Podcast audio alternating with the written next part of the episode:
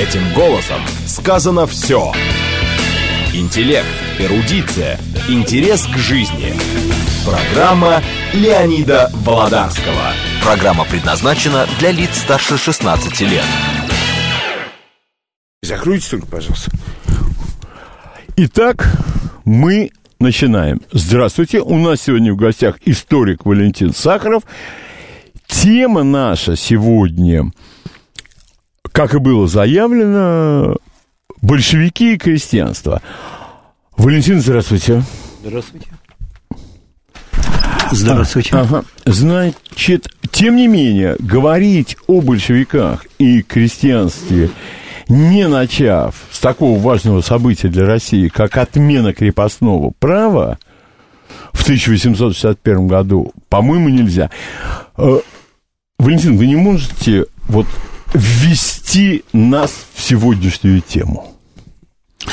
Да, я думаю, говоря об теме большевики и крестьянства, и, следовательно, затрагивая как один из важнейших, центральных вопросов Октябрьской социалистической революции аграрно-крестьянскую проблему, необходимо обратиться э, к особенностям э, русского крестьянства.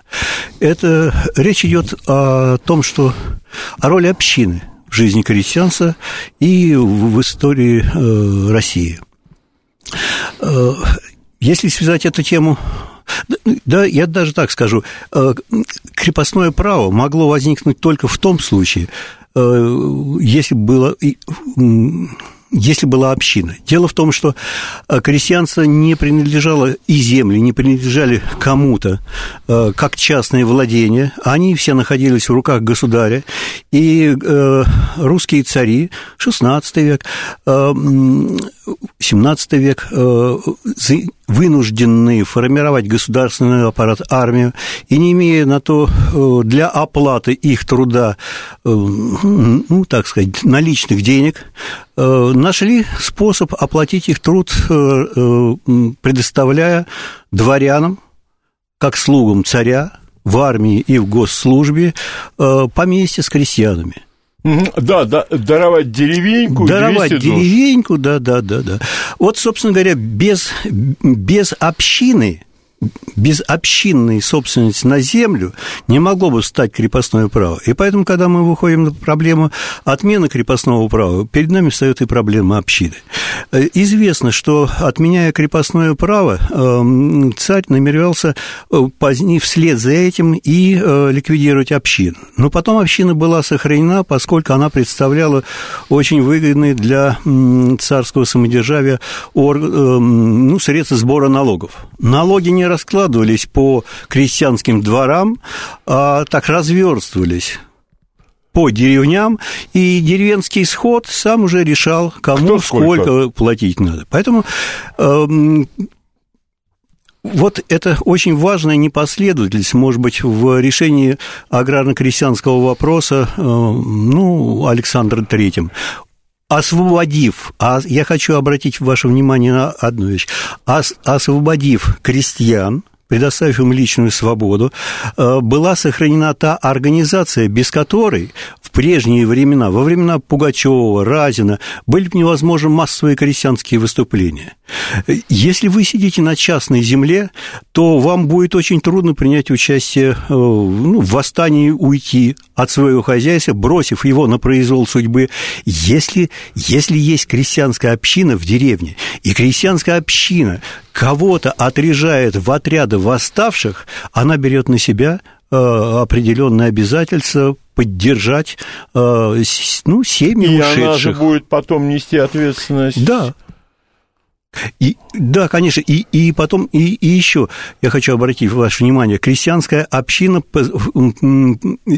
э, позволяла формироваться не индивидуальному, а такому общественному сознанию в крестьянстве по линии «мы» и «они». Мы – это крестьянская община, наш общий коллективный интерес, а не частный индивидуалистический интерес одного отдельно взятого крестьянина.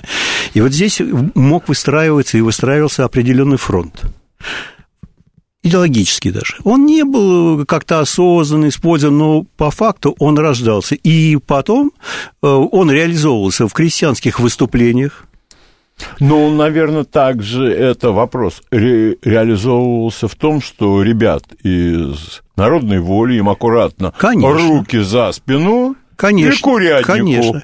Пока была вера в царя, батюшку, э, любой покушающийся на царя надежу, конечно, э, считался врагом. Но есть- когда вера в царя исчезла, Понятно. А скажите вот, пожалуйста, Валентин, значит, отменяется крепостное право. Что происходит с землей? Что выделяется? А насколько велика была роль царя, который был самым большим, по-моему, землевладельцем? Да. Вот, вот Я понял вопрос. Я, э, ну, насколько я его понял, я так отвечу. Э, Некрасов, по-моему, еще, если мне память не изменяет, э, так сказать, сказал, что реформа одним концом ударила по барину, другим по мужику. По большому счету, конечно, вот вы правы, царь, освобождая крестьян, заботился о помещиках, безусловно. Но больше всего он заботился по факту, по факту, заботился о себе. Конечно, э, за землю были э, определены выкупные платежи, и помещики э, получили эти деньги, деньги немалые, но смогли ли они и могли ли они этими средствами распорядиться, так будем по-хозяйски. Помещики, дворяне – это люди служивые. Для того, чтобы быть, ну, стать, быть капиталистом, производителем, нужна другая психология. Не каждому дано вести хозяйство. Если ваша честь в службе, а не в торговле и не в производстве, э, то в этой среде возрастает, ну, формируется такое отношение, э, в данном случае, к ведению хозяйства. Э, Хозяйство чаще всего вел э, какой-то управляющий управляющие из крепостных. Э, Теперь по- возникла такая ситуация, что денег э, сами помещики вести хозяйство в массе своей не могли, и потом не надо переоценивать, а основная масса помещиков мелкопоместная все-таки. Денег у них было не так много. Богатых помещиков и владевших ну, сотнями, и тем более тысячами крепостных, это было нем- немного. А, Следовательно, вот это помещики, которые, э, м, которые получили земли, получили э, д- какие-то э, деньги в виде выкупных платежей, как следует ими распорядиться не смогли. Вот э, насколько м, ценны для историка, скажем, произведения Салтыкова-Щедрина о, ти, о том периоде. Очень ценные. Там же ведь постоянно, а барин на воды уехал. да, да, а что да. ж барин-то ни денег не дал? А барин а крестьяне? А крестьяне, покуда вы проклаждались, Да, совершенно верно. Э, Значит, крестьяне пострадали, э, они получили урезанные э, размеры э, земельных наделов. А насколько была распространена ситуация, когда помещик оставлял себе лучшие кусочки? Ну, вы знаете, ведь там выделялась земля по договоренности помещика с крестьян. Крестьяне договаривались с помещиком, и помещик, как Так. владелец земли и силы более мощные, конечно, себя не, Не оби- обижал. не обижал. Поэтому что получилось? С одной стороны, крестьяне получили урезанные э, клочки земли, будем говорить, ну, земельные наделы. Э, Прошло 30-40 лет появилось второе поколение, люди, рожденные в 70-х годах, ну, предположим, поколение Ленина, Сталина, а потом в 90-е годы появилось поколение их внуков, число э, людей-едоков на этих наделах э, увеличилось, крестьянские семьи, э, э, хозяйства начали беднеть, делиться и беднеть. Это первый момент. Значит, э, по крестьянину реформа ударила. Э, Нищающий крестьянин – это большая проблема для власти. А, а тогда вот что, прокомментируйте, пожалуйста, у Чехова в «Вишневом саду». Да. Фирс говорит, ну, это еще до беды было. А, и вот спрашивают, какая беда? Ну, известное дело, воля. Вот как крестьяне на это смотрели, вот на отмену крепостного права? Шибко ли они радовались свободе и всему остальному? Ну, вы знаете, свободу они просили э, э, и, наверное, ей радовались, но э, свобода в нужде, угу. при нарастающей нужде не очень будет вас радовать. Это свобода бомжа угу. или свобода на пути в бомжи, она не будет радовать численность населения значительно возрастала, э, надел оставался тот же, и он делился. Э, если э, феодальная деревня была середняцкая в основе своей, Помещику не было, не, помещик не был заинтересован в том, что его крестьянин беднел, с него ничего не возьмешь. Угу. То здесь свободные крестьяне, э, значит, помещик в их сохранении какого-то хозяйства не заинтересован. Крестьянин поставлен в условия, когда он его не может э, ну, сохранить. Оно, хочешь не хочешь, дробиться. И у нас к началу 20 века бедняков стало примерно 60%, две трети крестьянца. А вот этих слой середняков, который господствовал при феодализме, 25%. Э, а, что вот большие дискуссии разворачиваются вокруг... Я прошу прощения. Значит, я обращаюсь в очередной к нашим слушателям, значит, в письменном виде ничего не принимается. В рамках безбрежной демократии, конечно, это каждый раз объясняю. А у меня погашены все экраны. Наиболее продвинутые слушатели, которые радио смотрят по телевизору, задумайтесь над этим.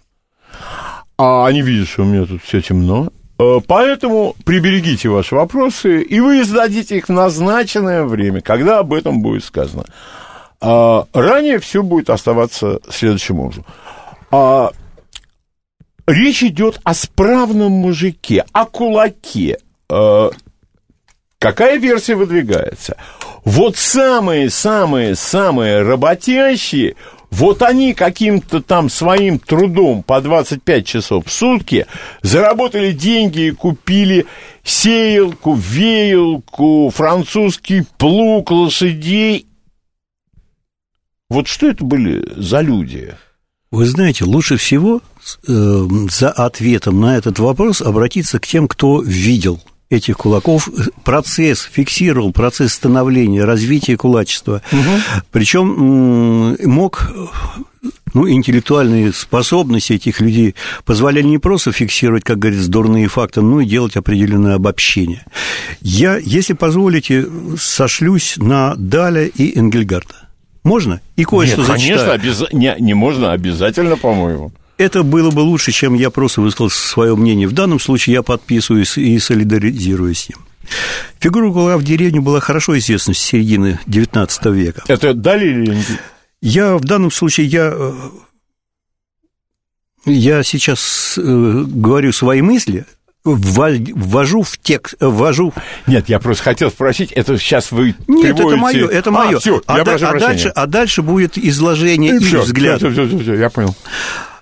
Вот это определение менялось со временем, если посмотреть на литературу того времени, эм, весьма точно развиваясь вслед за изменением социально-экономических условий жизни крестьян. Ну, усложнялось, нарастали, развивались э, буржуазные отношения. Но в любом случае в нем кулаке фиксировался факт обогащения, в этом определении кулака фиксировался факт обогащения кулака не только за, своего, за счет своего собственного труда, но и за счет эксплуатации других производимой эксплуатации в той или иной форме. Даль фиксирует свойственную для кулаков того времени эксплуатацию использования, с помощью использования форм, свойственных торговым отношениям спекулянт, посредник, оптовик. Вот кулак представлен. А также, э, говоря о характере его поведения в борьбе за прибыль, он характеризует вот так. Это цитата. «Скупец, скряга, жидомор» живет обманом, обсчетом, обмером. Энгельгард э, развивает э, в значительной мере вот эти наблюдения и угу. оценки.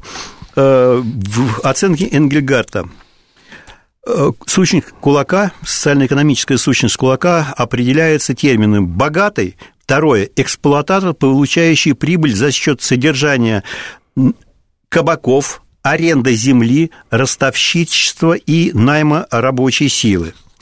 Э, при упоминании о его деятельности, как правило, всегда фигурирует негативное отношение к кулаку.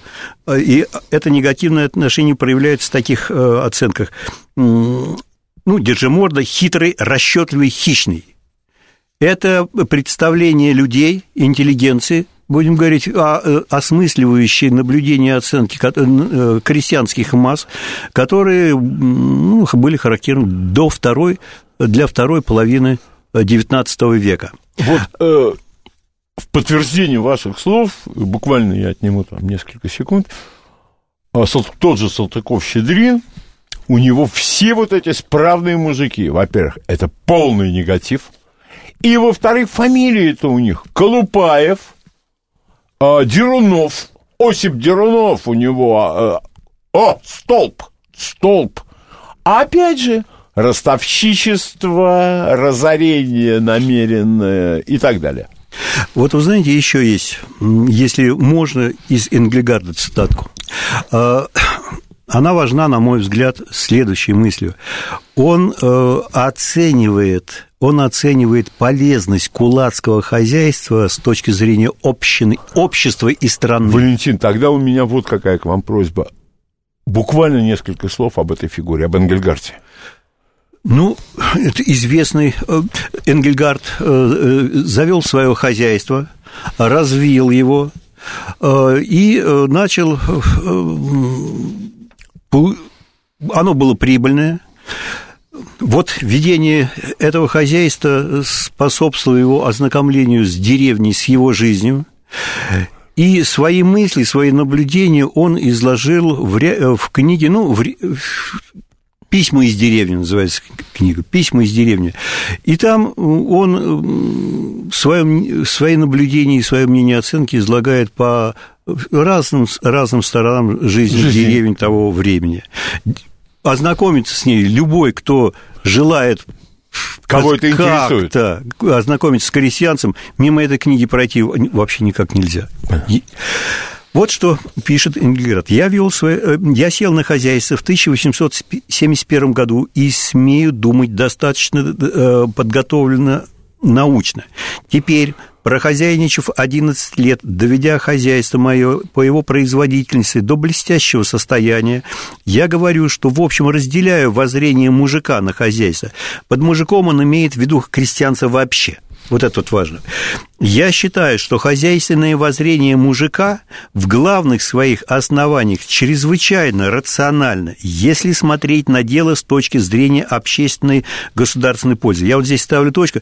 Я хочу обратить внимание. Он оценивает э, взгляды основной массы крестьянства с точки зрения государственной пользы. Они рациональны, и они э, соответствуют интересам государства, интересам его развития, интересам общества безусловно. А дальше он пишет следующее. Если мы посмотрим на частные хозяйства, ведущие свое дело рационально, достигшие большой доходности о кулаках. Mm-hmm. Дальше речь о кулаках. Да доходности, то мы увидим всегда, что эти хозяйства имеют значение только сами для себя и никакого общего значения их системы, приемы и прочее не имеют.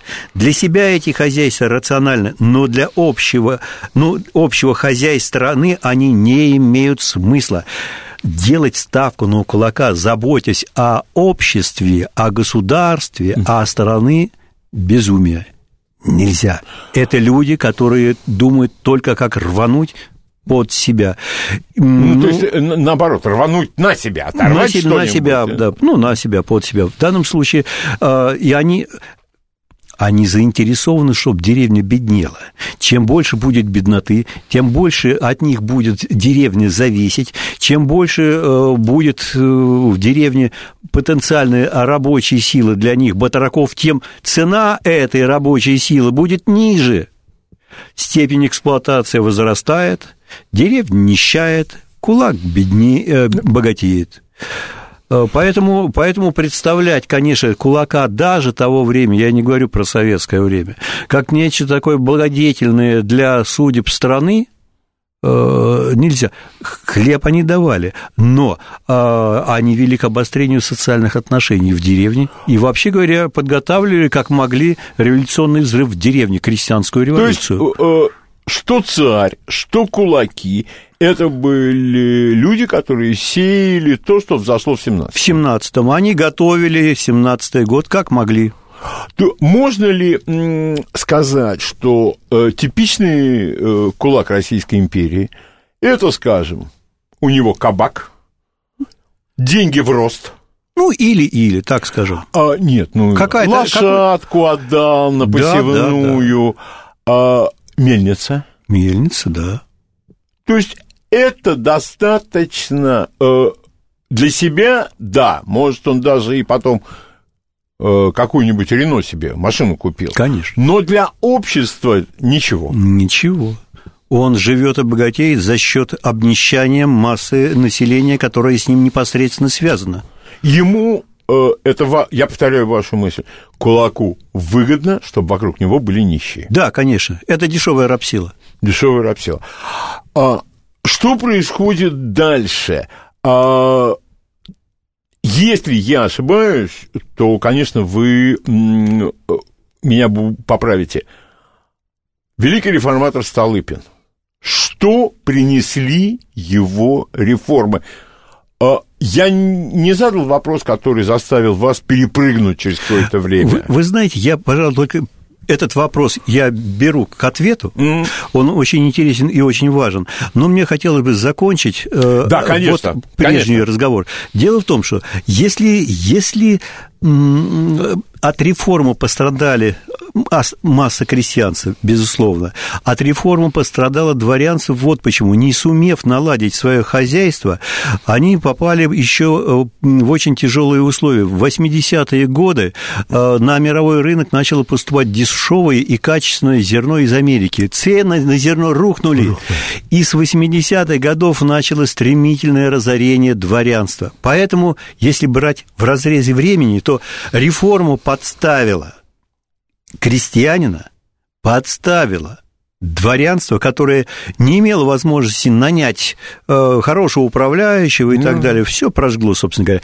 Что касается царя, семьи царской, здесь, конечно, другое дело. У них были капиталы, у них были деньги, они могли э, нанять любого управляющего, не вдаваясь сами в дела. Э, они преуспевали.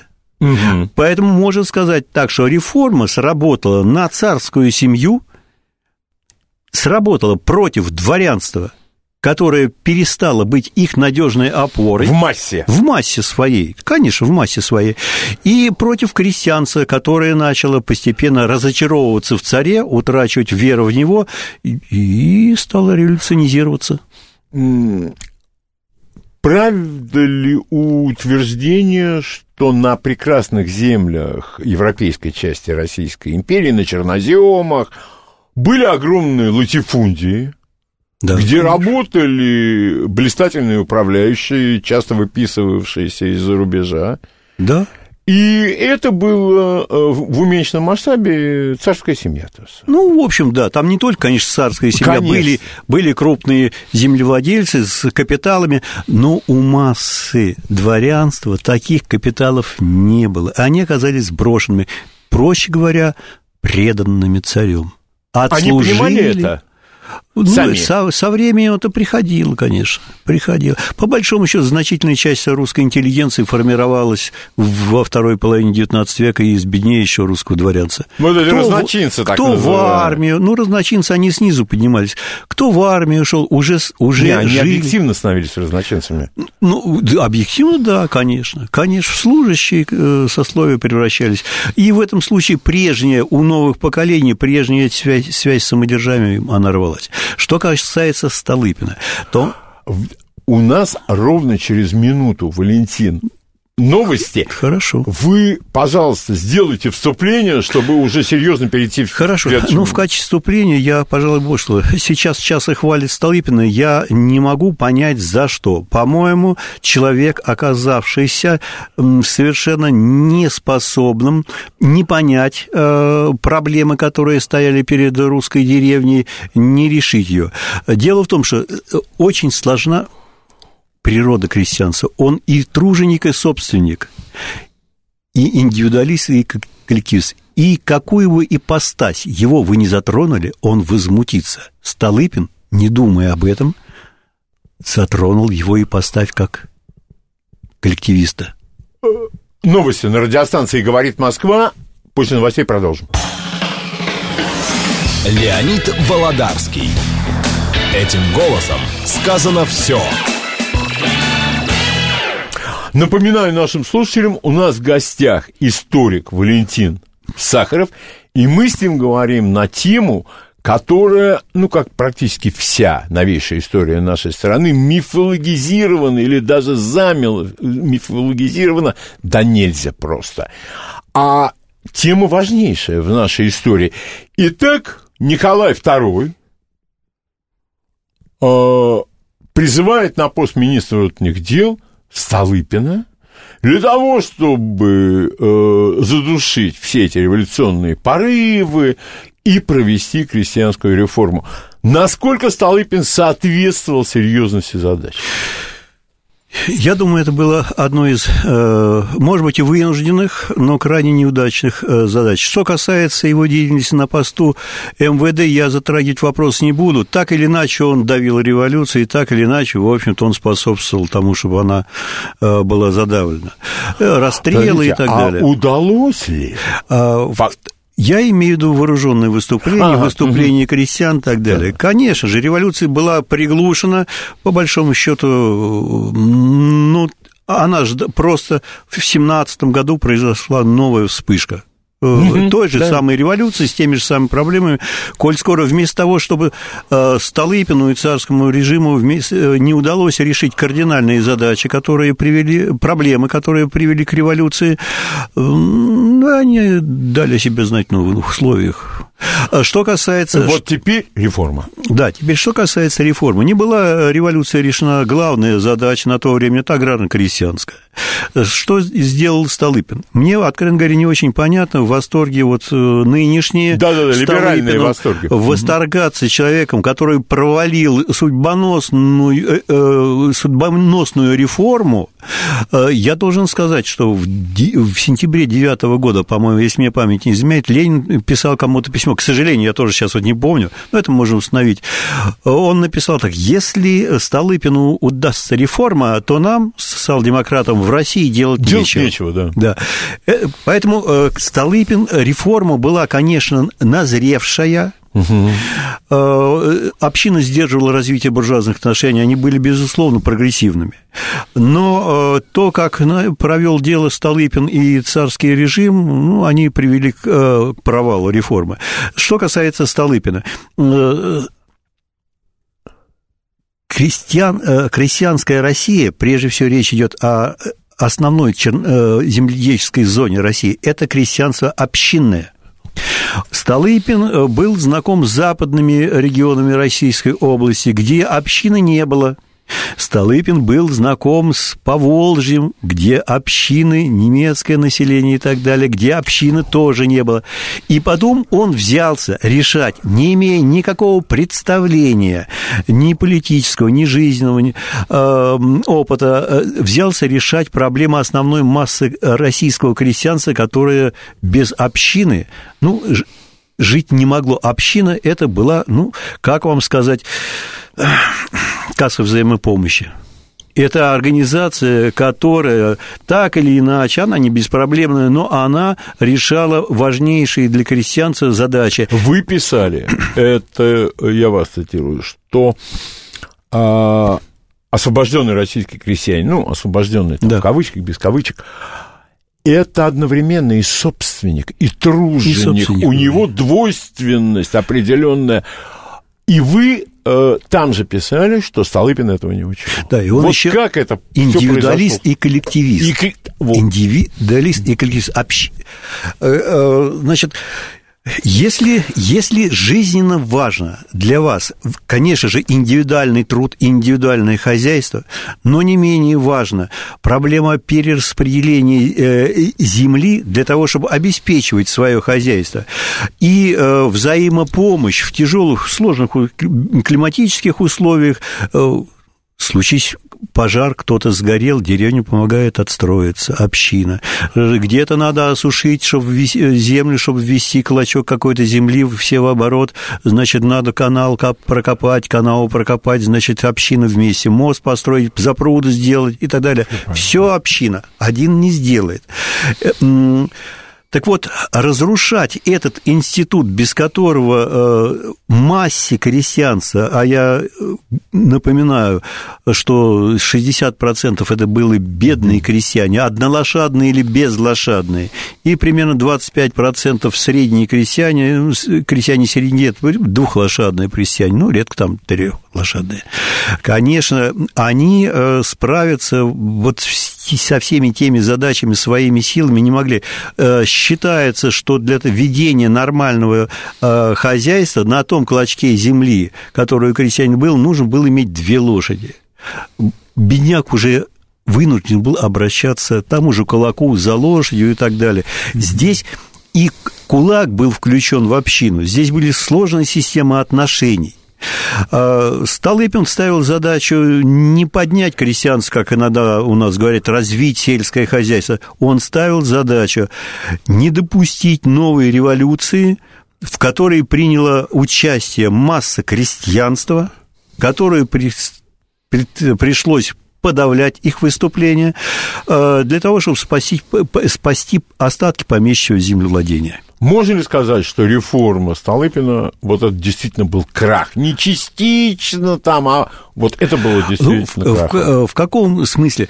Э, значит, эм, Проводилась она насильно, это известно. Я два-три момента хочу обратить ваше внимание. О всей реформе говорить нет смысла, она известна, и здесь неуместно о ней говорить. Первое. Э, первое, э, значит, на на выход из общины пошел кулак он мог обойтись без общины, это понятно. Все равно придут. Все равно придут. Раз у него были, были деньги для остановления своего хозяйства. Второе, из общины начала выходить беднота. Э, из середняк за общину держались, и за, за землю держались, за общину. Община – это вза, способ взаимопомощи. И кроме того, кроме того, если вы выкупаете, вы выкупаете э, какой-то участок земли, что происходит в дальнейшем? Э, появляются дети, появляются внуки. Вы вынуждены делить вот этот участочек земли превращая всех, по большому счету, в, в бедноту, бедноту и в, в, вынуждая их бросать земледелие и уходить бог весь куда. Это раз. Община позволяла как-то социально справедливо с точки зрения крестьян делить землю – делить землю. Ее часто э, общину и эти отрезки эм, и многополосие ругали, но дело вот в чем.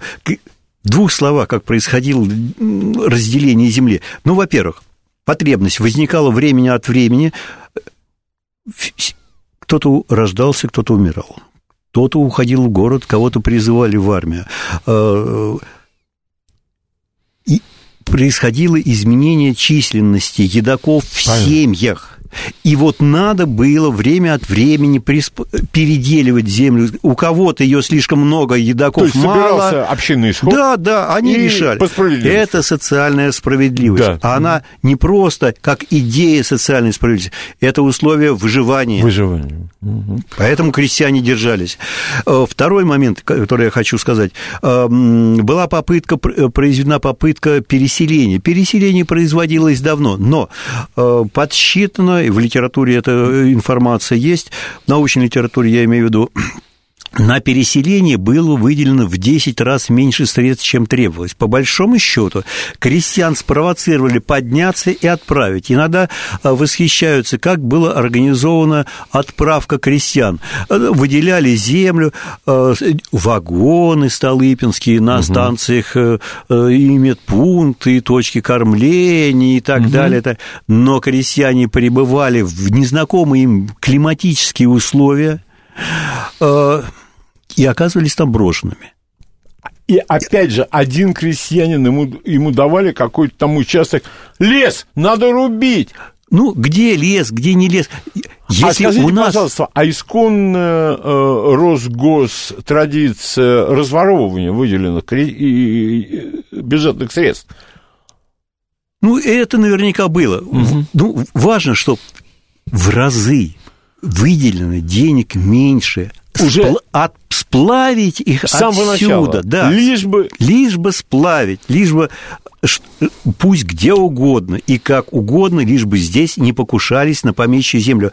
Пока они не вышли из общины, э, пока они не приобрели какой-то клочок в частную собственность, они покушаются на помещичью землю. Если ты выделился общины, приобрел клочок земли, твои проблемы помещичья земля к тебе уже не имеет никакого отношения. Mm-hmm. Но я хочу сказать следующее. Значит, э, я обращать, обратить хочу внимание вот на что. Если у нас просто, как говорится, дураки и дороги, не, угу. с дорогами было плохо, то где-то на Алтае, где надо было землю еще покупать. Представляете, здесь землю у крестьян отобрали в пользу помещиков, потом заставили за клочок платить 49 лет, а потом отправляют на Алтай, где заставляют крестьян купить землю. То есть ничего... Ограбили здесь, грабят, грабят там. там. Понятно.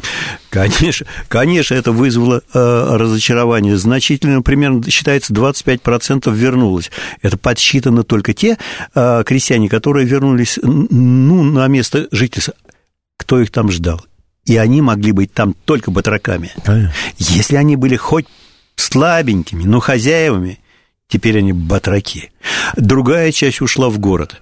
А, в городе крестьянин, не имеющий никаких навыков работы с техникой и так далее, и так далее. Это, значит, самые простые формы работы и низкая а, оплата труда. Или уголовщина. Или уголовщина. Значит, по большому счету, по большому счету, э, вот это не могло не возмутить крестьян против власти. То есть горючий материал был готов? Горючий материал. Я хочу обратить последнее, что хотелось бы сказать. Во-первых, в литературе, в научно отмечается, что в 10 в 11 году начинаются восстания уже. Там, в Сибири, начинаются восстания. Э, ну, может быть, их было не очень много, но реакция началась такая такая, которую можно было ожидать.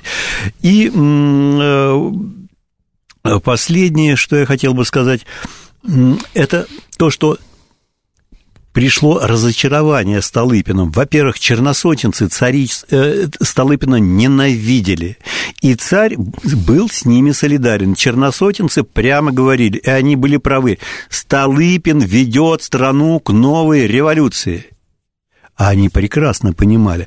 Поэтому сказать, что Столыпин выдающийся да, деятель... кстати же, ведь Пуришкевич э, ярый противник. Конечно, конечно.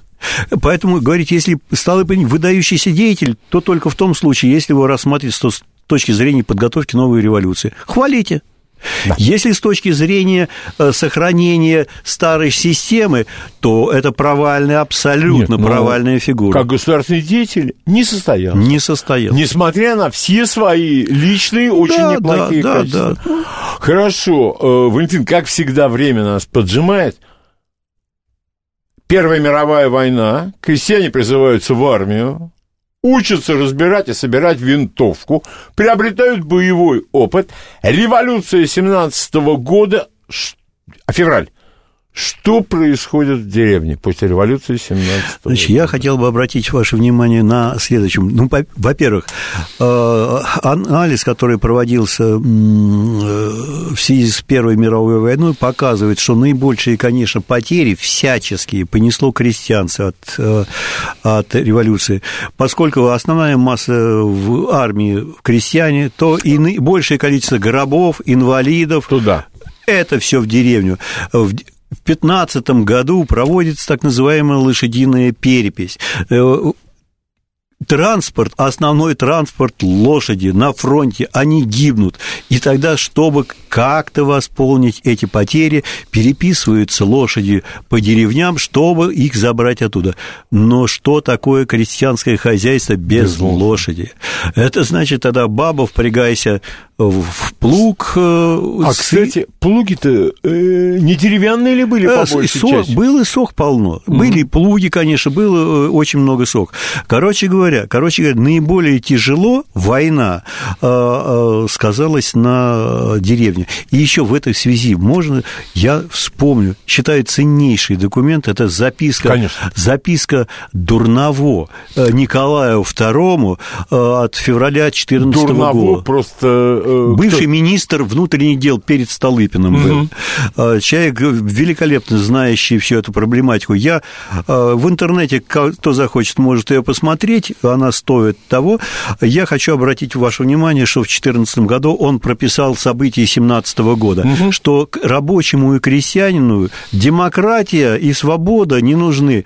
Им нужно решение их социальных проблем. И революция, если она начнется, а она должна начаться в, после, в результате Первой мировой войны, даже в случае победы, а в случае поражения России, она будет непременно, политическая революция неизбежно превратится в революцию социальную фактически, э, и он, он говорил, что, ну, так сказать, социализм ну, составляет естество русского общинного крестьянства. То есть Дурново, не Маркс, не Ленин, не Сталин, Дурново говорил о том, что в русском крестьянстве есть социалистический потенциал. Угу. И в семнадцатом году события 17 года это просто как по плану Дурново развивались. Значит, революция февральская, э, фронт рушится, да. все рушится, крестьянство с винтовками отправляется в деревню, делит землю, понятно. Да, делит землю. Значит, я хочу обратить в связи с этим процессом на следующее, что э, вот в таких политических революционных выступлениях э, в деревне есть определенный цикл. Апрель, май, июнь, июль деревни не до выступлений. Надо пахать, mm. надо сажать, надо косить сено, потом убирать. А вот э, во второй половине лета надо пахать подозимые. И встает вопрос, землю нам помещичью отдадут или нет? правительство все время кормит учредительным собранием обещаниями. Учредительное собрание решит. Но если учредительное собрание соберется где-нибудь в ноябре, и мы не запашем эту землю, значит, на будущий год, в 2018 году, мы будем собирать урожай с наших клочков. Мы год упустим. Поэтому по э, концу лета начинается захват помещичьих земель, разгром помещичьих усадьб. На фронте, ну, это после поражения июньского наступления. Э, на фронте об этом, конечно, знают. И реакция солдат-крестьян. Если убьют, то с чем останутся мои дети?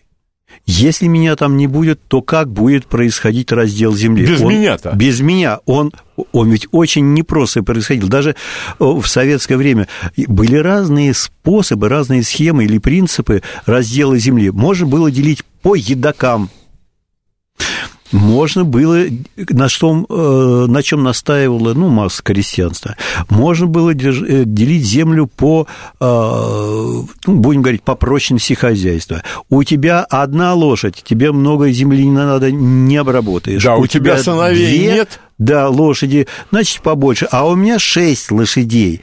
Значит, мне можно и нужно земли побольше раздел земли с неизбежностью вел к обострению социально-классовой борьбы в деревне, бедноты и середняков с кулаком. И поэтому началась, э, э, армия начала расходиться уже в конце лета. Нет, но это... Э, по деревням. С, с оружием. Логично. С навыками. Это логично, потому что без меня поделят. Да, и дети мои останутся да. без, без ничего. Э, Большевики, земля крестьянам. Значит, большевики... То есть мы, вот теперь мы переходим да, уже, собственно... Больш... Большевикам, да. да. Значит, я хочу обратить ваше внимание, что э, у Ленин, Ленин выступал с идеей национализации земли еще с шестого года ну, будем говорить, со времен Первой русской революции.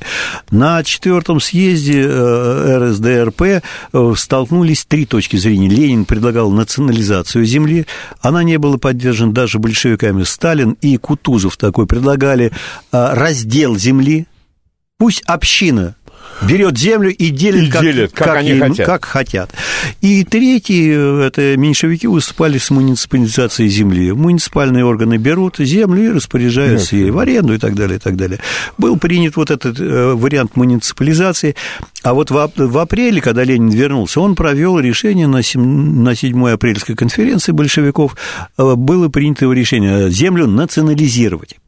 И большевики сориентировались на национализацию земли. Но здесь я, э, видимо, они э, забегали в- несколько вперед. К концу лета, когда начали в газете «Известия» публиковаться наказы крестьян, стало ясно, крестьяне выступают что такое Они национализация, это не очень понятно. Они выступали община, масса крестьян общинная. А мы сами решим. Да, за раздел.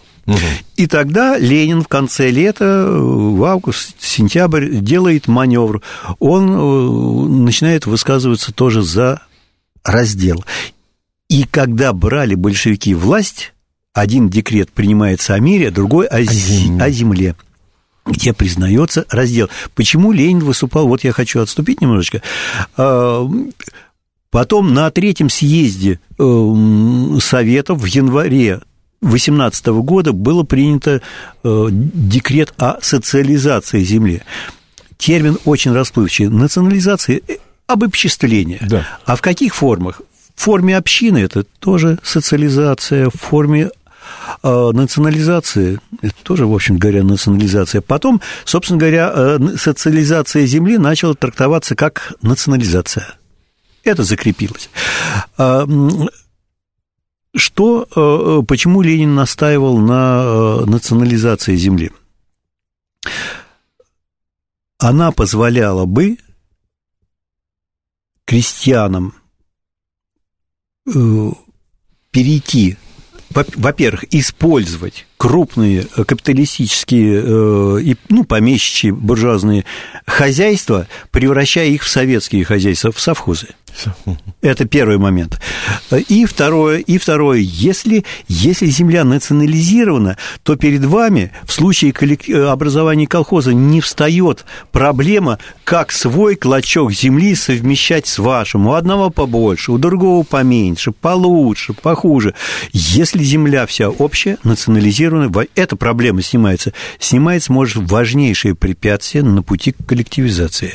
Что касается самих колхозов, то я хочу обратить ваше внимание, и литературу XIX века, середины XIX века, там описано, в деревне широко были развиты артели, совместные производства, в которых было отработано, между прочим, система распределения, организации оплаты труда.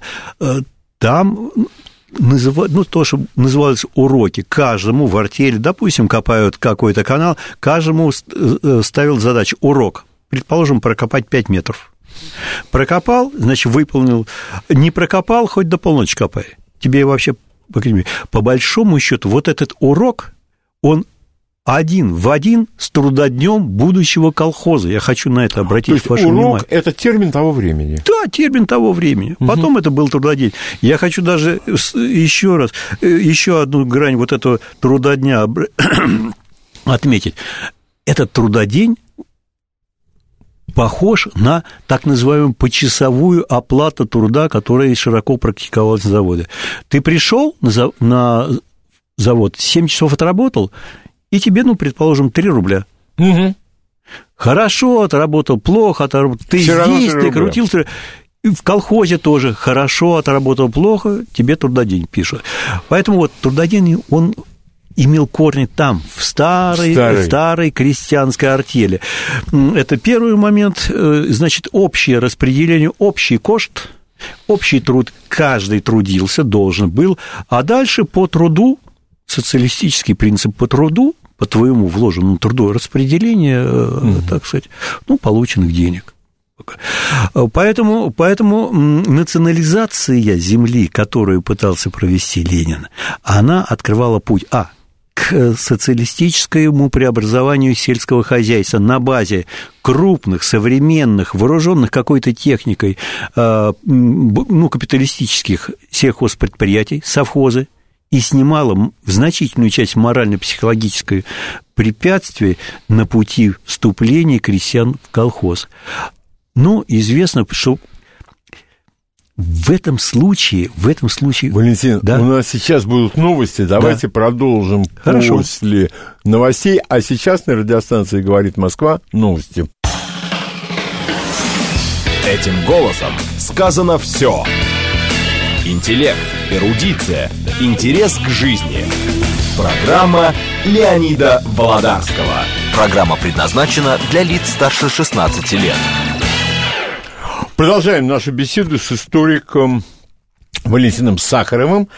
И мы остановились... Гражданская война. Гражданская война. Что происходит с крестьянством во время гражданской войны? Здесь следующее. Значит, э, был принят декрет о земле, и э, в конце 17-го, начале 18 -го года начинается э, раздел земли в деревне. Эм, это этот раздел сразу привел к э, серьезному обострению классовой борьбы в деревне. А, беднота и середняки в массе своей выступали за раздел, ну, так сказать, по работникам, по едокам. Угу. А богатая часть, зажиточная часть деревни, кулак, ну, и такой, была такая прослойка, так называемая, зажиточная, они выступали за раздел земли в соответствии с мощью хозяйства. Больше лошадей – больше, Больше земли, земли, естественно.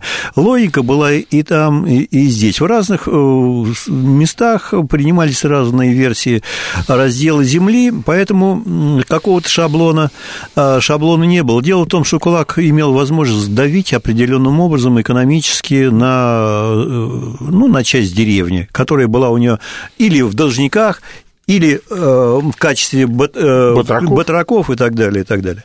В результате произошел процесс, который значительно осложнил решение крестьянского вопроса для, э, для большевиков. Они считали, что их опора в деревне беднота. Беднота составляет 60%. Вот представьте, что, э, какова социальная база Октябрьской революции. Будем так округлять немножко в большую сторону. 5% рабочего класса разного, разного рабочего угу. на железных дорогах, и деревенского, и городского, и стройка, и так далее, и так далее. И 60% э, крестьянца. Это значит, что у вас примерно две трети населения ваша социальная база – вы, опираясь на две трети населения, конечно, можете э, начать э, проводить социалистические предприятия. Вдруг к весне 2018 э, года, после завершения раздела, оказалось, что когда крестьяне разобрали помещичий инвентарь, хлеб, землю, лошадей, лошадей вдруг оказалось, что деревня осереднячилась Понимал ли Ленин это в конце 17 года? Ну, скорее всего, понимал. Но у него была альтернатива. Или мы идем на этот тяжелый и рискованный для нас шаг. Он же ведь постоянно в это время встречается с крестьянами. Да, да, да. Откуда да, бы они ни да, приехали. Да, да, Или, или это надо отказываться от взятия власти, поскольку, ну, если, так сказать, или, или. Ленин берет. Ну, возникает вот эта тяжелая ситуация. А, э, количество середняков в деревне с 25% увеличивается, как считается, примерно до 60%, количество бедно... процентов, процентов, количество бедняков сжимается с 60 до примерно 25, ну, 30, э, и социальная база советской власти в деревне скукоживается резко. Э, это первый момент. И второй момент. Эм, вот эта история мне немножко напоминает события 1928 года «Хлебную стачку».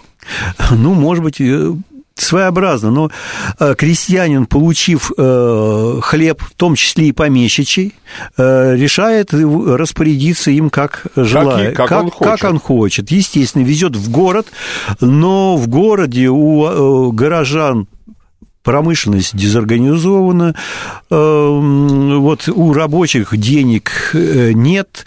Все драгоценности уже выменены. Выменены, поэтому крестьянин, с одной стороны, требует э, за, за хлеб побольше денег, а город дать не может. За дешево зерно может полежать, э, крестьянин... Приползут. Приползут, никуда не денутся. И вот в связи с этим советская власть принимает достаточно жесткие меры борьбы с мешочниками, идут расстрелы, и к весне 17, 18 -го года а, резко обостряется отношение советской власти с крестьянцем. Начинаются крестьянские выступления. Я хочу обратить ваше внимание на то, что вот э, крестьянца, которая начала метаться между белыми и красными, э, приняв а, красных... А было э, вот такое настроение, я несколько раз об этом читал, что землю мы взяли. Да. И горите вы огнем, и горите что вы белые, огнем. что красные. Да, а да, мы да. будем свои да, пахать. Да, значит, пока угроза со стороны белых невелика, э, начинаются крестьянские выступления, и советская власть то там, то там терпит э, поражение или ослабевает и в это же время ведется наступление белых. Белые приходят, начинают крестьян пороть, стрелять, и к осени 18 года отношение крестьян э, снова меняется. Да, красных большевиков мы не любим, но они, по крайней мере, не, дали землю не отбирают. Ну, приходится как-то мириться. Здесь нет любви, здесь есть расчет. Расчет. Между двух зол крестьянин выбирает, крестьянин выбирает э, меньше. В конце концов, он дает массу своих ребят в армию, и Красная Армия вот благодаря этому одерживает победу в войне. А Это- ребята все, все равно набираются опыта. Конечно. И конечно, оружие они с собой конечно, домой все равно Конечно, конечно, конечно. Э, Вот и в, этой ситуации в 18-19 году предпринимаются разные попытки провести социалистические преобразования в деревню. Совхозы, колхозы, но э, коммуны, коммуны, как правило, э, коммуна крестьянину совершенно чужда. Вот, кроме того, со стороны государства э, никакой помощи и поддержки нет. Э, В коммуну, в колхозы идет бедняк середняку, она не нужна, он окреп. Э, И там, где не проходит фронт и, не, так сказать, его хозяйство не разоряется, он может как-то развиваться. Надо сказать, что в это время не трогали и кулака. Э, Была тогда же провозглашена Лениным, по большому счету, политика ограничений и вытеснения кулака. Ну, пожалуйста. Развивайте свое хозяйство. Кулака не трогали. Э, Вот с этими таким отношением подошли к концу гражданской войны, что больше всего напрягало крестьян. Значит, крестьянс- крестьянин мог вести свое хозяйство, обменивая на рынке, естественно, продукции своего труда на необходимые продукты. Ры- Товар, денежные отношения, рынок. Большевики э, запрещали торговать, правда, в 19 году к этому относились уже попроще, Э, там не сажали и не расстреливали за торговлю, вот она, э, на нее смотрели как-то сквозь пальцы, но к этому времени обнищала деревня. Да, Это потом, первое. наверное, еще и продразверстки. Продразверстка. И вот здесь в связи с продразверсткой я хотел бы сказать следующее. По большому счету, в принципе, продразверстка, она не была, не была нова, к ней хотели вернуться даже в конце э, Первой мировой войны, и Временное правительство проду- продумали разверстка хлеба. То есть Это- при царе-батюшке еще это, это, при было? царе-батюшке еще в старые времена. Ну, кстати говоря, ну не продразверстка, вы говорили о лошадиной э, Да мобилизации. и это, да. Э, значит, проблема не в самой продразверстке. Крестьянам форма, она известна, раскладывается на губернию, с губернии в уезд в волость, в, э, в уезд волость, в волости рас- э, смотрят, какую деревню сколько дать, и там сход решает. Система... Проблема в другом, что в условиях гражданской войны продразверстка начала вырождаться в реквизицию хлеба. Значит, крестьяне играли с властью в такие игры. В общем, э, прятали хлеб. Да, да. Да у нас нет, прибывает продотряд, у нас нет, нет хлеба. Нет, нет, ну вот ищите, смотрите. А если найдем? Да не найдете. Продотворец тоже знали, где и как искать. Ну, и часть крестьян им подсказывала. Та же беднота и так далее, и так далее. И, и тогда это, значит, не ваш хлеб мы нашли, не ваш хлеб мы его забираем. Это, конечно, очень сильно напрягало крестьян и обостряло их отношения. Не сама продразверстка, а вот практика продразверстки это в условиях гражданской войны. Эти не хотели давать, тем хотелось кушать. Понятно. Хорошо. Дальше начинается И- Кронштадт, Антонов, Да. Крестьянство протестует против этого с оружием в руках. Да. И вводится НЭП. НЭП. Что является собой крестьянство при НЭПе и, опять же, крестьянство большевики? Значит, э, я хочу вот прежде всего сказать, э, что касается НЭП, э, его можем по, по-разному рассматривать. В данном случае я хотел бы обратить ваше внимание на одно. Если в годы гражданской войны крестьянство, большевики, исходя из доктринальных соображений, навязывали свой способ обмена товарами, хлеб на промтовары, через э, кооперацию, раз, э, через продуктообмен. Для крестьянина это было все э, ну, если навязывают, приходится принимать. Но когда дело дошло до восстания, вот вы сказали, начинается восстание, очень интересный, я чуть-чуть отвлекусь, очень интересный документ есть. Это чернови, черновик э, ленинского выступления на 10 съезде. Он там пишет то, о чем советская умалчивала, советская историография, смягчая оценки. Ленин прямо говорит – Крестьянская контрреволюция встала против нас. Борьба идет по принципу «кто кого». Это год?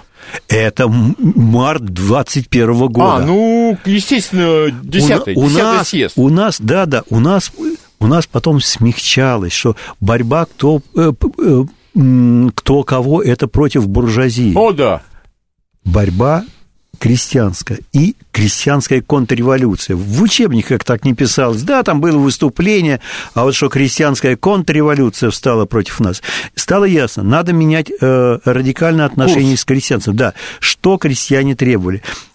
Им не нравился вот тот язык экономический, который им навязывали, обмен, продуктообмен, будем говорить. Угу.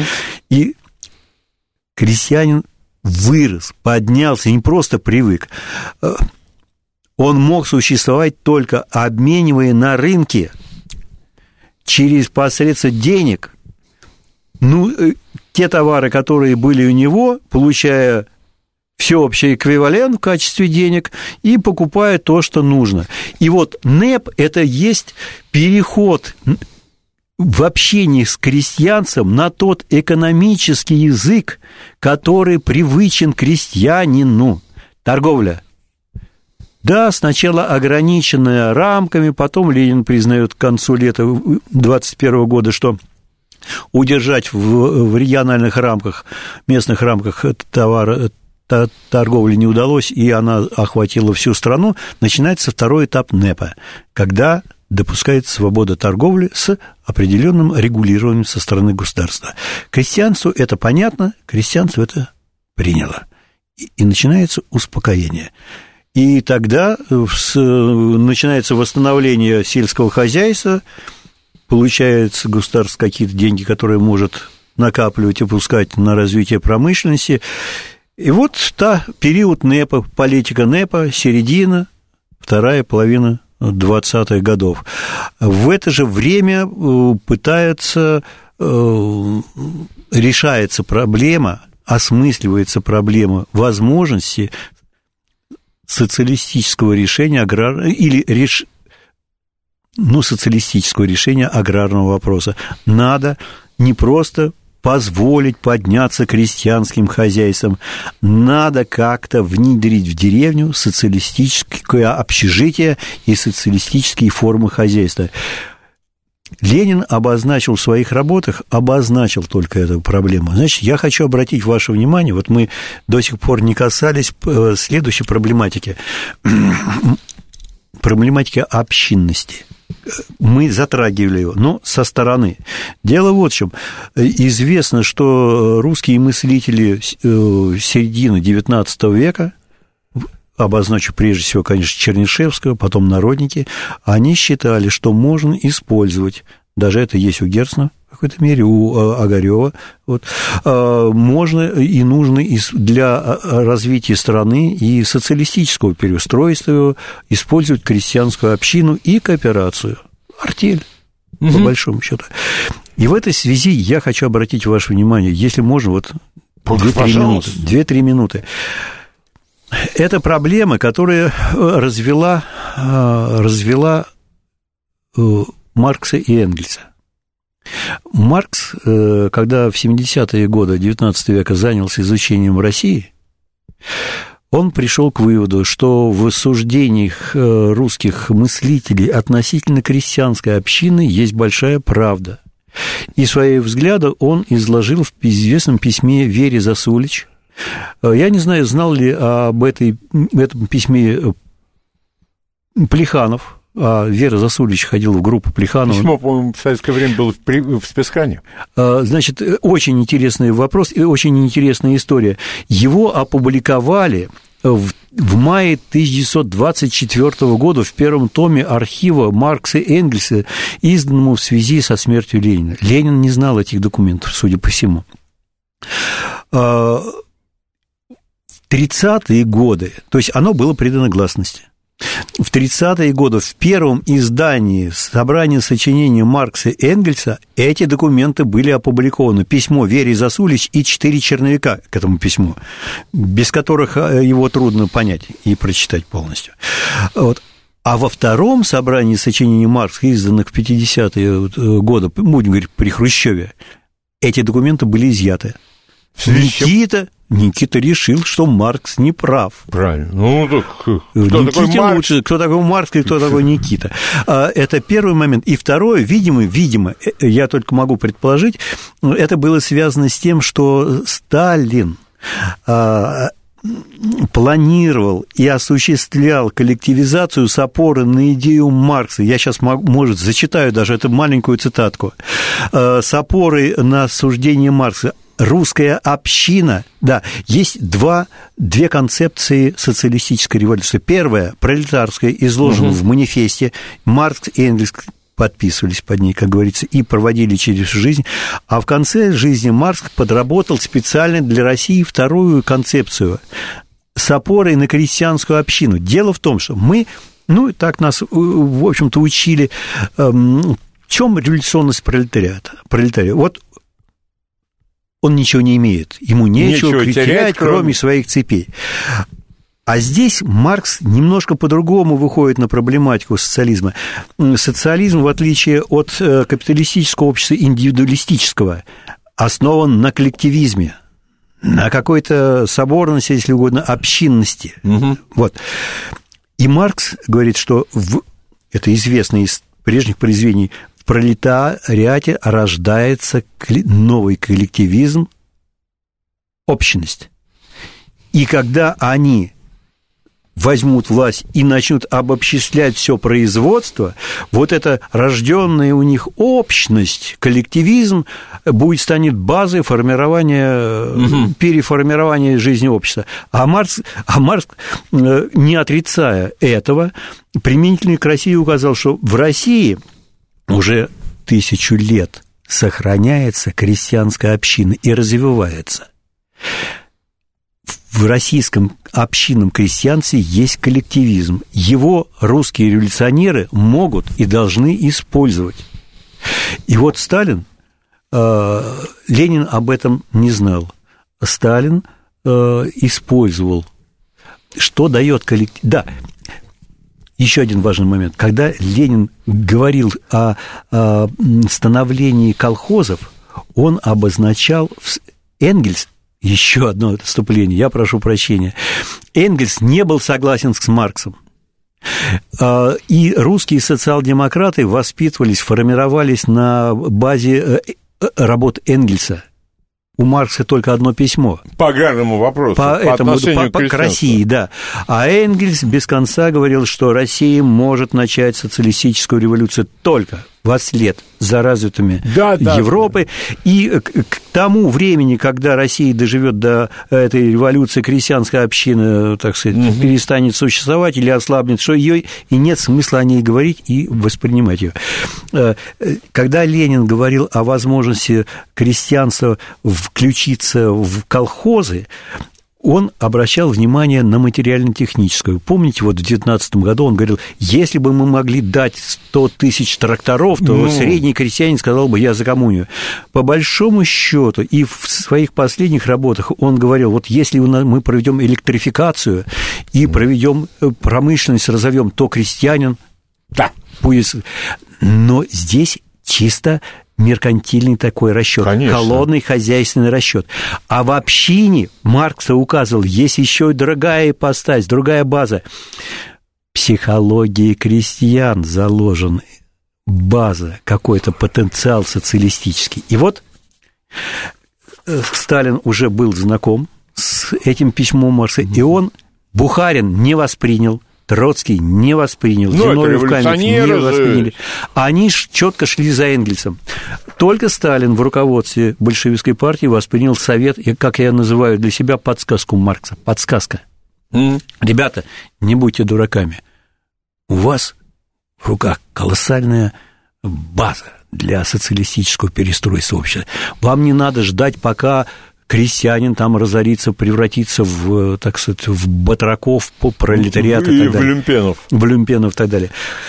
Я документ зачитаю. Это документ из архива Сталина. Пожалуйста. Я сниму текст, как я его подготовил. 17 мая 1944 года, объясняя прибывшему из США польскому профессору Оскара Ланге принципиальную разницу в подходах к решению аграрно-крестьянского вопроса в стране, где до последнего времени функционировала и развивалась община, Россия и СССР, и в стране, где она уже исчезла, в Польше, Сталин сказал, цитата, мы начали коллективизацию лишь в 1930 году. До этого времени мы все время проверяли, как к этому отнесется крестьянство. Основой для колхозов послужили супряги, которые раньше существовали у славян. Колхозы должны вырасти сами. Супряга – это словарь русского языка, том 4, 81 год, страничка 308. Супряга, кавычки, совместная обработка земли двумя или несколькими хозяевами, обычно беднейшими, простейшая форма артельной работы. Быть в супряге значит быть вместе совместно. Супряга, по большому счету, у нас известна и широко распространена была. Это тозы, самая простенькая. Вот у меня отец рассказывал, дед в ТОЗ вступил – в Орловской губернии, Знаменское, село Знаменское Мценского района в 25 году. Туда не вгоняли, они сами входили. Сами. сами входили. Это простенькое. Если артель, как правило, на выезде, то ТОС здесь в а, а, артельная работа по обработке земли ближайшими соседями. Ближайшими соседями. И вот э, последний мой вопрос, да. он следующий что послужило причиной для начала коллективизации. Вы знаете, э... вы э, мне сказали до наш, во время нашего общения до эфира, что крестьяне требовали отмены НЭПа. Да. В связи с чем? Э, крестьянская беднота выражала недовольство НЭПом. Мне приходилось встречать э, материалы в архиве, э, где крестьяне направляли в распред ЦК да? Письма с просьбой, слезные письма, как-то помочь им, поскольку они дрались за советскую власть, и mm-hmm. пока дрались, их хозяйство разорено, и сейчас они восстановиться не могут. Это 25-й, 26-й год. То есть НЭП им никак никак не помочь. Из ЦК им отвечали, а одно, ребята, ничем помочь вам не можем, как-то объединяйтесь с кассой взаимопомощи, как-то помогаете друг другу. Вот, возможно, эти тоже Опять там община. тоже. Опять община, самопомощь. И крестьяне, не получая от НЭПа, беднейшее крестьянство, их число начало увеличиваться. Поскольку... Опять, да? Да. Здесь очень интересный сложный вопрос, я его просто обозначу. Очень интересный материал приводит Молотов в докладе э, о деревне на 15-м э, партсъезде. Он, он говорит, что у нас начало увеличиваться количество примитивных сох, не хватает плугов. Вот до революции было 16 миллионов крестьянских хозяйств, сейчас стало примерно 25. Вот смотрите, на 7 миллионов увеличилось, за 10 лет будем говорить. что мог увеличить на 10 миллионов количество СО. Гражданская война, восстановительный Да-да. период. Крестьянские семьи делились. Дел... И если была в семье одна, один плуг, то отделившиеся сыновья имели уже сохи. То есть шла примитивизация технического оснащения сельского хозяйства. Беда. Прогнозы были такие, к 1932 году будет голод. Будет голод у нас сейчас новости, потом вы заканчиваете, да. и вопросы Хорошо. о Хорошо. Новости на радиостанции «Говорит Москва». Леонид Володарский. Этим голосом сказано все. Продолжаем нашу беседу с историком Валентином Сахаровым. Вот последний вопрос, вы сказали, что вы на него ответите. Что послужило ну, скажем, вот этим... Э, Ускорению коллективизации. Вот что было последней каплей, после чего началась коллективизация? Э, вы знаете так, 15-й съезд, э, рассматривая вопрос о работе в деревне, и принял курс, как говорят, на коллективизацию, совершенно не предполагал ее форсирования. Фактически обстоятельства, которые возникли в конце, последние месяцы 27-го, первые месяцы 28-го года заставили поставить этот вопрос в повестку дня и форсировать коллективизацию. А, речь идет о хлебной стачке кулака. Кулак, а, воспользовавшись э, тем, что развил свое хозяйство, а, имел возможность скоропортящиеся продукты реализовать на рынке, чтобы получить деньги на э, уплату сельхозналога. Э, речь идет о мясо, яйца, овощи и так далее, и так далее, все вот это. А зерно можно было хранить. Понимаете, и они стали выжидать, не продавать зерно, выжидая повышения государством цен на них. А, государство повысить цены не могло по одной простой причине. Если повысить цены на, заку... на закупочные цены на зерно, а, то тогда придется повышать при том уровне зарплаты рабочие, да и служащие не смогли бы покупать в нужном количестве хлеб. Тогда надо было бы повышать э, цен, э, то есть зарплату. Но зарплата подстегнула, как у нас сейчас подстегивает, снова повышение э, цен. цен на хлеб и так далее, и так далее. Все это привело к тому, чтобы экономика была измотана, в конце концов. Если, если цены на хлеб растут быстро, тогда есть смысл крестьянам переключить переключаться с производства э, технических культур на хлеб.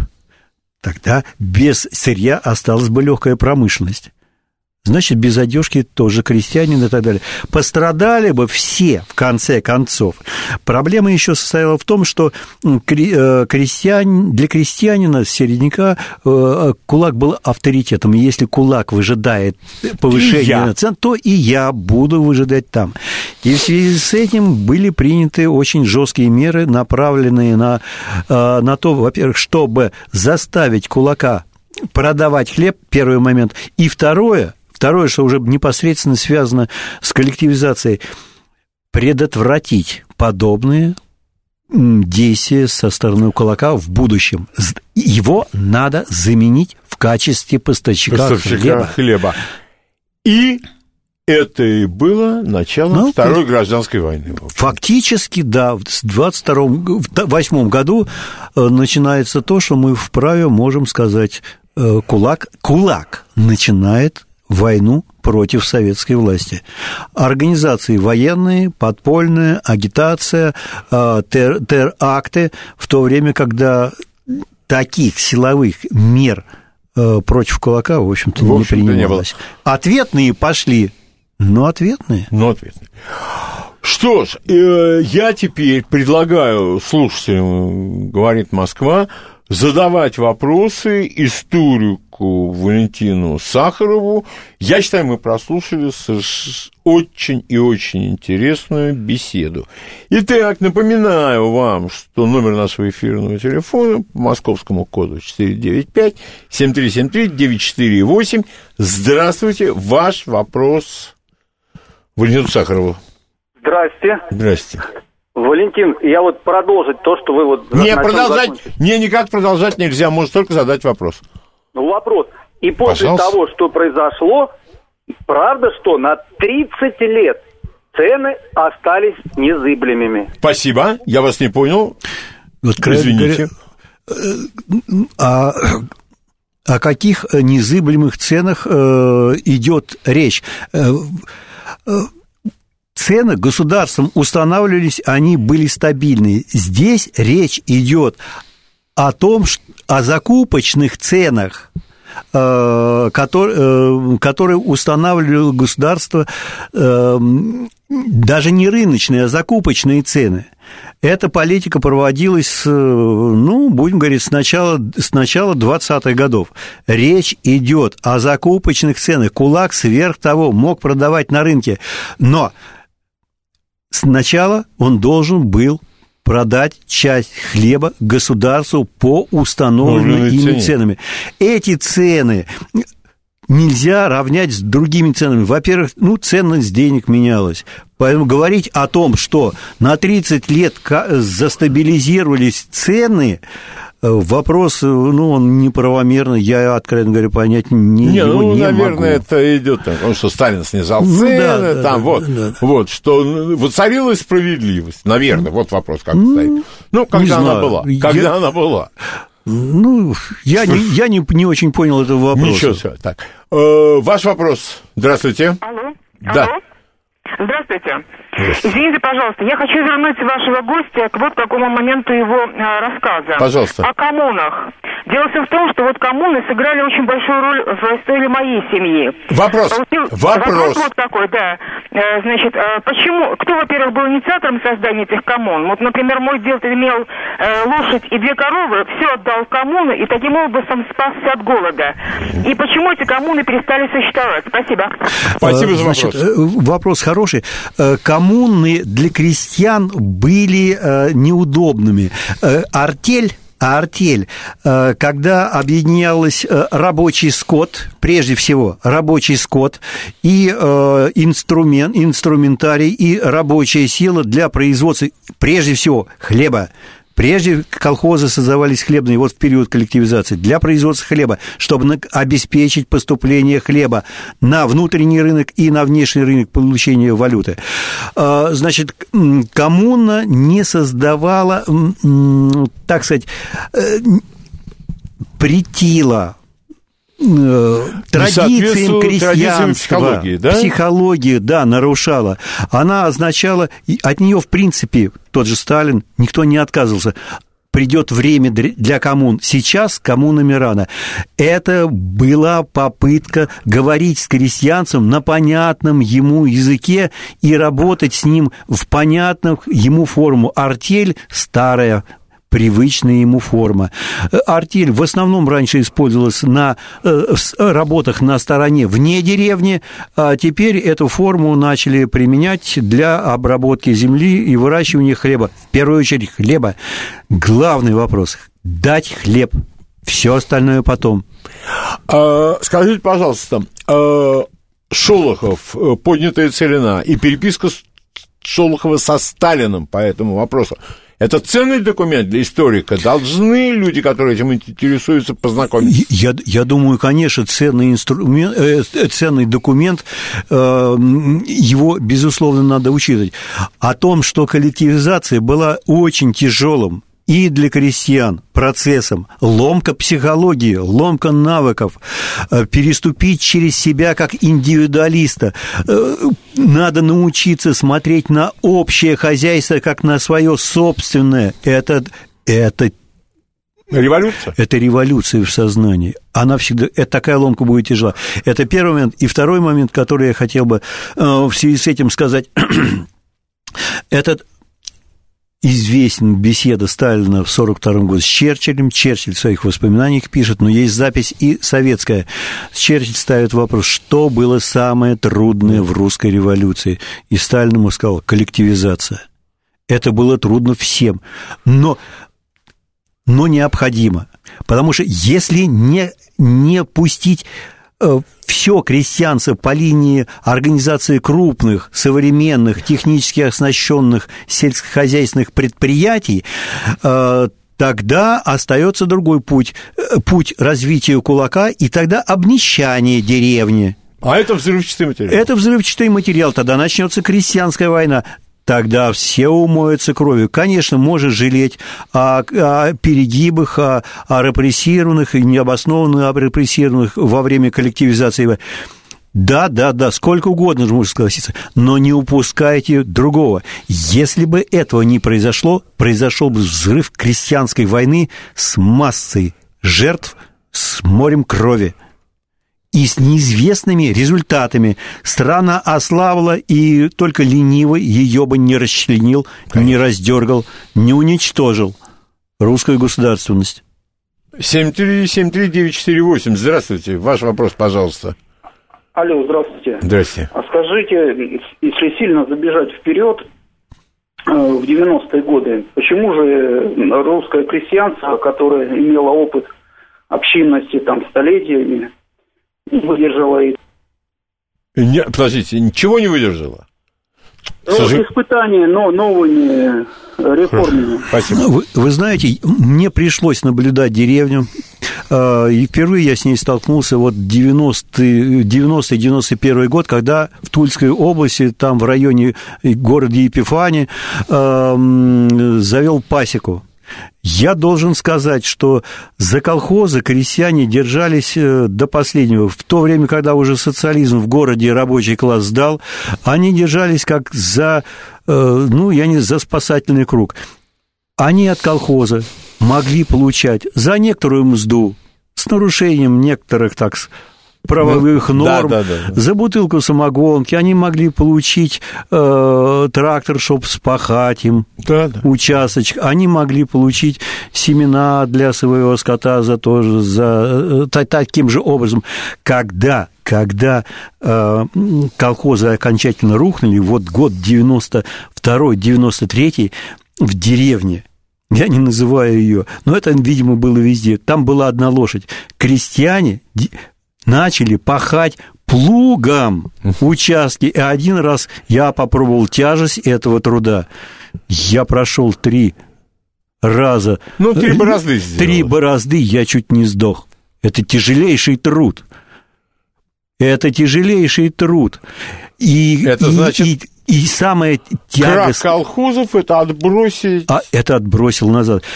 Кто крестьян спрашивал? Это первый момент. Во-вторых, замутили мозги всем. И в городе, и в деревне. И то, кто проклинал того же Сталина тогда, сейчас говорят, нам не хватает Сталина. То есть... То, то, то есть а, а, надо учитывать проведенную гениально, тонко морально-психологическую работу по э, переформатированию Сознание. общественного сознания Конечно. людей. Она была проведена гениально. Это вы имеете 91 год? 91 Конечно. год. Конечно. 7373948, ваш вопрос Валентину Сахарову. Здравствуйте. Алло. Да, здравствуйте. Радио, Добрый только день. выключите, пожалуйста. Добрый день. Радио выключите. Скажите, радио я выключил. Скажите, Спасибо. пожалуйста, вот когда э, во время перестройки начали пропагандировать фермеров в районе там гектара, полутора, угу. было ли это, была это сознательная деградация сельского хозяйства, потому что эти хозяйства заведомо неэффективные, угу. никому они не нужны были. Угу. Спасибо. Это для того, чтобы Спасибо. Кстати, скажите, да. пожалуйста, а мировая тенденция, вот это вот у нас там говорят, да везде фермеры, и насколько э, вот эти вот небольшие фермеры, они какую-то роль играют? Э, ну, давайте я ответ вот на ваш вопрос насчет... Не, на, на, на, Только со, главное, прослушатели не Нет, не, не забуду, забуду, конечно. Э, главное, насколько мне известно, середина 20 века в Америке идет массовый, пошел процесс массового разорения мелких фермеров остались латифундисты. Э, что касается, э, что касается вот этого гектара земли, я наблюдал в той же деревне, пока вел до начала 2000-х годов пасеку там, э, люди получали, получали участки земли, пытались, пытались выращивать год-другой, и все глохло и все глохло. Единственное, что фермеры, которые выращивали гречку, почему там и было развито пчеловодство. Пчеловодство. Э, значит, они, э, они, конечно же, так скажем, держались. Я не знаю, какова судьба их сейчас, но, судя по всему, они держатся. Но это небольшое количество фермеров, насколько мне известно, из местного начальства, связанного Понятно. с техникой, имеющего возможность использовать трактора и прочее, прочее. На деревню они плюют, потому что там изгадили всю дорогу, там проехать нельзя своими машинами. Но вокруг того поля, которое обрабатывают они, поля, которые уже заросли лесом. Поэтому, я думаю, сделано было нарочно для того, чтобы поставить, э, развалить Советский Союз и поставить Россию на четыре конечности, на колени. Ну да. И нет сельского хозяйства своего, ну и мы едим то, что едим, да. ну и так далее. 7373948, ваш вопрос, пожалуйста, здравствуйте. Добрый день, Михаил, Москва. Да, пожалуйста. Очень приятно, с нетерпением, то есть с напряжением слушаю. Не буду скрывать, я и мои близкие родственники жертвы хлебных кордонов, коллективизации угу. маленьких детей убили. Но это было, конечно, давно. Я совершенно хочу взглянуть, на... я историк тоже, на это, на это Два слова хочу сказать. Не-не-не, не, вопрос, вопрос, вопрос, сразу э, вопрос. Хорошо, а как э, сегодня, воспроизводя положительные стороны коллективизации и э, коллективных хозяйств, вообще как, как э, мировоззрение, э, я близко к этому, 50-е, 60-е, 70-е Не-не-не, все, спасибо, Михаил, большое, вы ради бога меня извините, времени мало. Э, ваш вопрос Валентину Сахарову, пожалуйста, здравствуйте. Ваш а вопрос, вот, пожалуйста. Здоровья. Здравствуйте. Михаил и вам. Москва. И вам всего наилучшего. Меня все время мучил вопрос вот какой. Почему же Столыпин не опирался на общину? Вот э, спекулятивный капитал он от земли убрал. Надо было дать механизацию туда Вопрос... и на общину. Вот почему же он не опирался А, почему он не оперся... Вот. Спасибо, Михаил, большое. Почему Столыпин не я, опирался на общину? Я, я вопрос... Дело в том, что я э, Дело в том, что община – это организация. Община, э, в которой формируется определенное представление о противостоянии данного крестьянского сообщества и крестьянцев вообще э, силам чуждым, в данном случае помещику, а потом э, и кулаку. В это время рождается, развивается так называемая Вторая крестьянская война, когда уже 25% выступлений было выступление против кулаков, 75% против помещиков а община представляла опасность, э, не только мешала э, становлению частной собственности, она представляла опасность как э, а, организация, как, ну, как структура, сообщество. да, стру, организованное сообщество, и она, она в ней рождалась а своя идеология по линии противопоставления мы и они, и она служила органом э, мобилизации того же крестьянца для борьбы за свои интересы. Она была не нужна ни царю, ни Столыпину, ни кулакам, ни помещикам, никому. Она была нужна крестьянам, чтобы отставить свой интерес, поэтому ее уничтожали. 7373948, ваш вопрос, пожалуйста. Здравствуйте. Алло, здравствуйте, Александр меня зовут. Валентин Пусть... Александрович, а вот такой вопрос. Не превратился ли райком партии, ну, по всей стране, в такого коллективного барина? Спасибо. Любопытно. Ну, а? э, несомненно, что перерождение э, и советской власти, оно, оно шло, хрущевское перерождение, оно шло вы знаете, может быть, надо учесть тот негативный опыт. А, зря, наверное, Сталин отказался в конце 30-х годов, 18-й партийный съезд, от чисток в партии. А вот это вот... вот... Надо чистить, надо чистить. И как чистки были открыты, на собраниях э, могли присутствовать все. И тогда партия начала деградироваться. В основном после Сталина, конечно. В основном, потому что при, э, при Сталине был другой кадр. Э, после войны тоже пришел кадр людей, прошедших войну, э, жертв, рисковавших своей жизнью и так далее, и так далее. А потом, после смерти Сталина, в других условиях так называемой оттепели и так далее, mm. пошел кадр партбилетчиков, которые шли в партию не ради борьбы за какие-то идеи, идеалы. Да, этого тоже был. Только какой процент? Угу. Какой процент? Если, если То партия... Есть при Сталине, как вот один из гостей программы сказал, при Сталине были коммунисты, а да. потом пошли члены партии. А члены партии, партбилетчики. Да, с карьерными интересами. Это известно.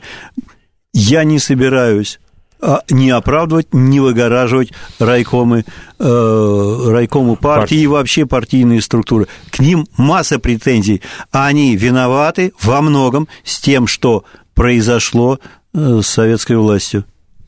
7373948, ваш вопрос, пожалуйста. Здравствуйте. Здравствуйте. Э, Здравствуйте. По, по поручению профессора Бузгалина приглашаю вас и радиослушателей сегодня на круглый стол. Все, спасибо, никак невозможно. У нас эта пропаганда запрещена абсолютно в средствах массовой информации.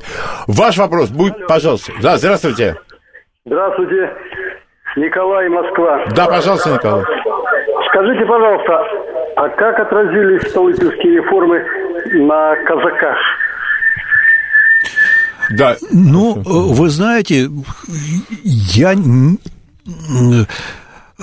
по-моему, они на казачество-то не распространялись. Никак... И это, это служивые это сословия. Это совершенно другое дело. Э, единственное, что могу сказать, что в казачестве и в крестьянской общине – Иногда говорят, русский народ раб, крестьянин раб. Да Крести... Крестьянская община, демократический институт и круг в казачестве был такой же демократический институт. Поэтому можно говорить о различиях. Было много общего, но, насколько мне известно, ослаблять казачество как служивое сословие, стоящее на страже режима, никто не собирался. Не, ну, получилось-то прекрасно, если казаки отказались воевать за прежнюю власть в 17 феврале. Отказались? Ну, так это же ваши опоры. Как конечно, же вы с ней обращались конечно, тогда? Конечно. Конечно, нельзя опору свою ослаблять. Э, потенциальный, э, э, революционный потенциал крестьянца ослабить надо.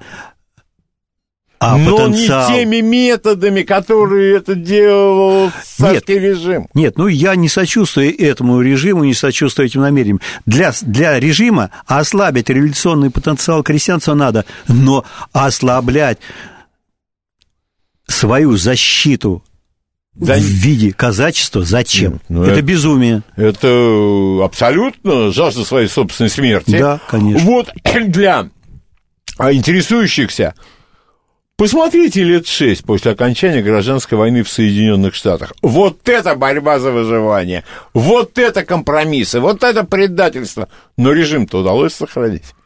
Mm. Вы просто поинтересуйтесь. 7373948, ваш вопрос, пожалуйста, здравствуйте. Не, никак не. Да. Э, э, вопрос. Да. Знаком ли гостю э, статья 62 года в «Комсомольской правде» в защиту директора совхозов, который в течение одного сезона повысил в своем совхозе производительность труда по зерну так, в вопрос. 10 раз.